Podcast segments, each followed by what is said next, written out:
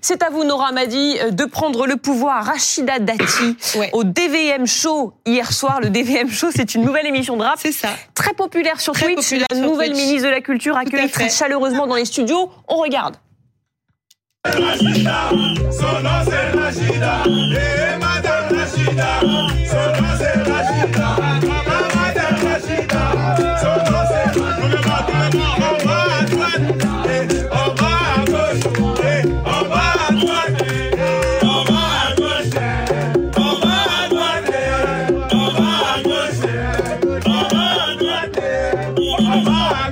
grosse ambiance et Rachida Dati qui a rapidement proposé aux organisateurs de venir tourner une émission dans son ministère. On écoute à nouveau. Un devoir, valeur et moralité, ça la signifie. Ah oui, bien Vous voulez qu'on fasse où Au ministère de la Culture. Vous êtes évidemment. Euh, genre on vient et. Et vous venez avec vos. Vraiment? avec, avec, vos manettes, avec votre matériel, vous venez, vous installez tout et vous venez me faire un DVM. Ah bon? C'est bon. non, c'est vrai. Bah, L'invitation est lancée. Oh. Mais on fait du bruit, tu sais. Hein. Ah oui, ah oui. On fait bah, beaucoup de bruit. Hein. Eh, un ministère de la Culture sans bruit, c'est pas un ministère de la Culture.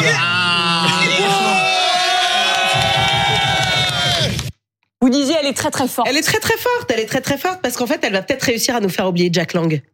voilà, vous l'aurez.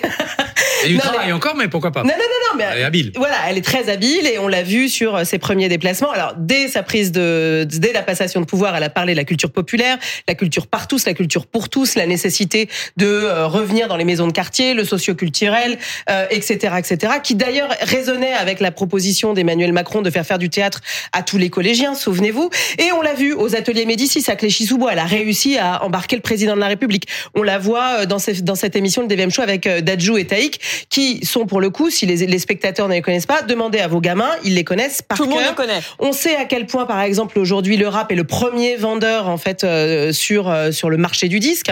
Euh, donc, elle est extrêmement habile et elle porte en fait cette culture populaire. Et elle le dit elle-même. Hein, moi, j'ai grandi par la culture à la télévision. J'ai grandi dans les maisons de quartier, dans les centres sociaux. Donc, vous saluez la méthode Et donc, en fait, moi, je salue l'idée qu'elle replace cette culture populaire au centre parce que et Christophe sera peut-être pas d'accord, mais il y a un moment où cette volonté de distinction d'une part de la culture, euh, des grands théâtres, des grandes institutions, qui a parfois oublié la nécessité non pas juste d'une démocratisation, c'est pas juste d'aller vers les gens, c'est aussi de faire à partir de ce qu'ils sont. Et c'est ça aussi qui est assez intéressant, c'est qu'elle est en train de déplacer un petit peu tout ça et de faire en sorte bah, d'aller mmh. sur ce que les gens consomment sur ce qu'ils ont envie de voir, sur ce qui leur ressemble. Et en fait, il n'y a pas de grande et de petite culture, il y a la culture tout court. Et c'est ça qu'elle est en train de replacer. Elle bouscule un petit peu euh, bah, le milieu de la culture. Une nouvelle culture populaire pour tous. C'était ça sa promesse. Alors, oui, d'abord elle est très habile en communication. Elle réussit ses débuts au ministère de la Culture en allant sur tous ces terrains, se montrer. Elle est, elle est très euh, euh dans la dans la convivialité. Et quelle rupture avec ses prédécesseurs et prédécesseuses qui étaient des gestionnaires techno.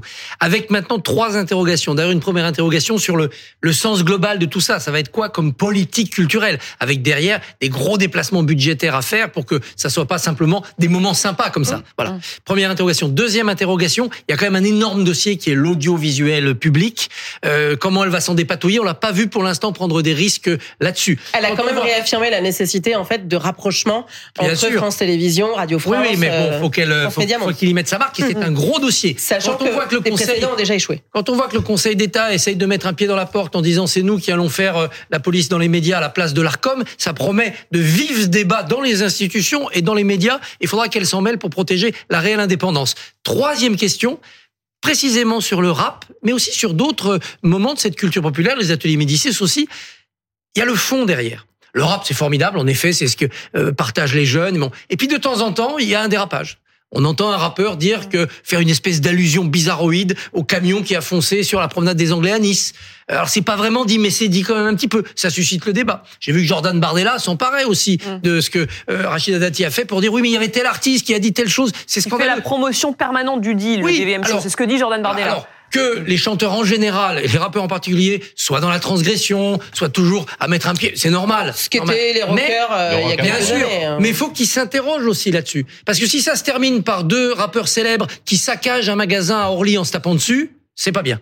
Donc il faut aussi que ce milieu-là du rap et les milieux culturels en, en, en, en permanence s'interrogent sur ce qu'ils portent comme message pour avoir cette transgression et bousculer un mais peu. La mais attention, par, porter des valeurs. Oui. Porter des valeurs. Mais, Quelles sont les valeurs Mais le procès en fait qui est fait au rap, c'était le même procès qui était fait bien au sûr. punk, qui était fait bien au rap. Sûr, Donc sûr, à un moment, est-ce que la culture n'est pas justement faite pour transgresser oui. et pour nous bousculer Mais il faut qu'elle porte ça. des valeurs.